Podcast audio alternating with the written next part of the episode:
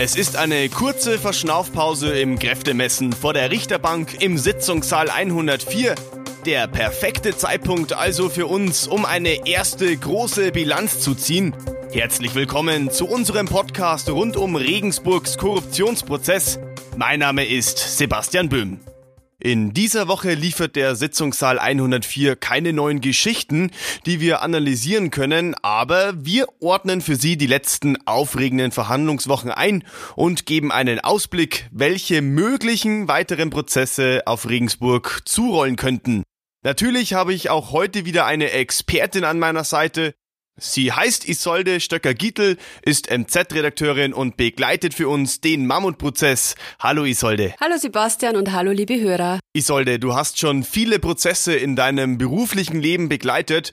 Mit den Eindrücken aus den ersten Prozesswochen, was macht diesen so besonders? Ja, darüber haben wir ja schon häufiger hier gesprochen. 70 Tage, vier Angeklagte, zehn Verteidiger, das ist an sich natürlich schon etwas Besonderes. Aber was ich feststellen muss, ist auch, dass dieser Prozess einfach äh, von der Führung her, also wie er abläuft, schon außergewöhnlich ist. Wie sehr sich die Verteidiger für ihre Mandanten engagieren, wie viele Beweisanträge, wie viele Nachfragen, ähm, auch wie die Zeugen äh, oft in die Zange genommen werden, das ist schon ähm, etwas anderes, als ich es aus anderen Prozessen kenne. Und besonders ist jetzt für mich auch, das habe ich jetzt so zum ersten Mal erlebt, dass man abgehörte Gespräche in einem Prozess hört.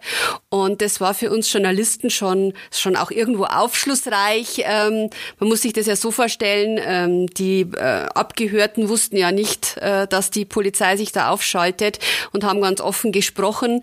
Und wer in, in dieser Sache recherchiert hat, der hat natürlich auch dann so das eine oder andere daraus hören können, ähm, was sehr interessant war. Wer ist denn eigentlich angriffslustiger, die Verteidigerteams oder die Staatsanwaltschaft? Ja, das sind auf jeden Fall die Verteidigerteams. Die müssen jetzt einfach versuchen, die Anklage zu entkräften.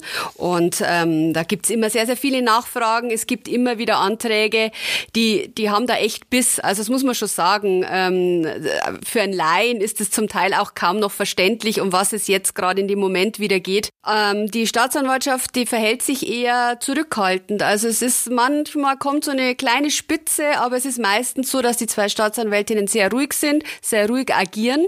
Und ich glaube, die werden das auch den Rest des Prozesses durchziehen. Äh, aufbrausend ist man so eher auf der Verteidigerseite. Unsere Kollegin Christine Strasser stellt in ihrem M-Plus-Artikel unter anderem die Fragen, was unterscheidet Recht von Gerechtigkeit und wie nah dürfen sich Wirtschaft und Politik sein. Ich habe mich deswegen gefragt, ist dieser Prozess im Sitzungssaal 104 wirklich so Grundsätzlich? Also ich denke ja, weil ich äh, meine, jeder Bürgermeister hat mit den Wirtschaftsbetrieben, die er in seiner Kommune hat, vor Ort zu tun.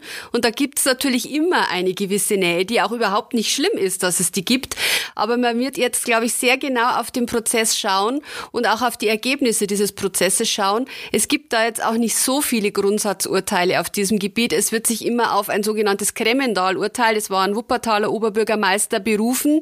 Aber ich könnte mir gut vorstellen, dass wenn irgendwann das Urteil im äh, Regensburger Prozess gefallen ist, dass man dann auch irgendwann mal in anderen Prozessen vom Wohlbergsurteil sprechen könnte. Sie finden unseren Podcast Sitzungssaal 104 übrigens auch bei Spotify und bei iTunes. Da können Sie auch ganz entspannt alle Episoden, die seit dem Prozessbeginn online gegangen sind, anhören. So, das war der Blick in die Vergangenheit. Jetzt wollen wir in die Zukunft schauen. Die könnte nämlich noch einiges für uns bereithalten.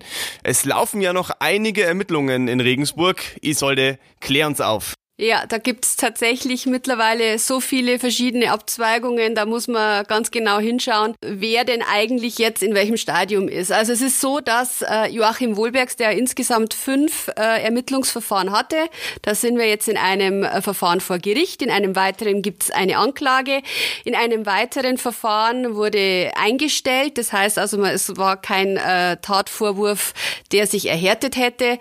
Und dann gibt's noch zwei Verfahren, die ausstehen. In einem äh, ist, denke ich, äh, in Kürze mit einer Entscheidung zu rechnen. Und in einem weiteren Verfahren ist es so, dass es wohl sich nur einige Zeit hinziehen wird. Und dann haben wir natürlich auch eine Reihe von CSU-Politikern, gegen die ermittelt wird. Also unter anderem den früheren Oberbürgermeister Hans Scheidinger. Gegen den läuft das Ermittlungsverfahren. Stand ähm, wissen wir Journalisten leider auch nicht. Äh, da heißt es immer nur von der Staatsanwaltschaft läuft, ähm, aber Ende nicht absehbar. Dann haben wir natürlich auch noch die zwei äh, CSU-Politiker, ähm, Franz Rieger, den Landtagsabgeordneten, gegen den in, in, in einer ähnlichen Sache ermittelt wird wegen Parteispenden. Und wir haben den Christian Schlegel, der einer der wichtigsten Zeugen ist im Wohlbergsprozess, gegen den auch eben wegen Parteispenden unter anderem ermittelt wird. Und dann gibt es schon wieder ein paar Verfahren, die sich jetzt sozusagen aus dem Prozess selbst entwickelt haben.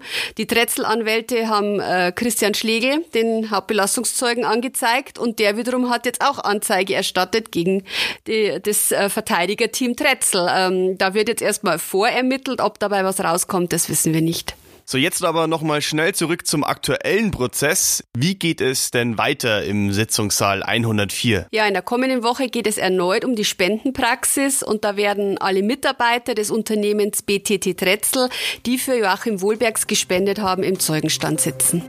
Vielen Dank für deine Einschätzungen, Isolde. Wir hören uns natürlich auch wieder in der nächsten Woche hier in unserem Podcast, dann aber wieder mit aktuellen Eindrücken aus dem Sitzungssaal 104.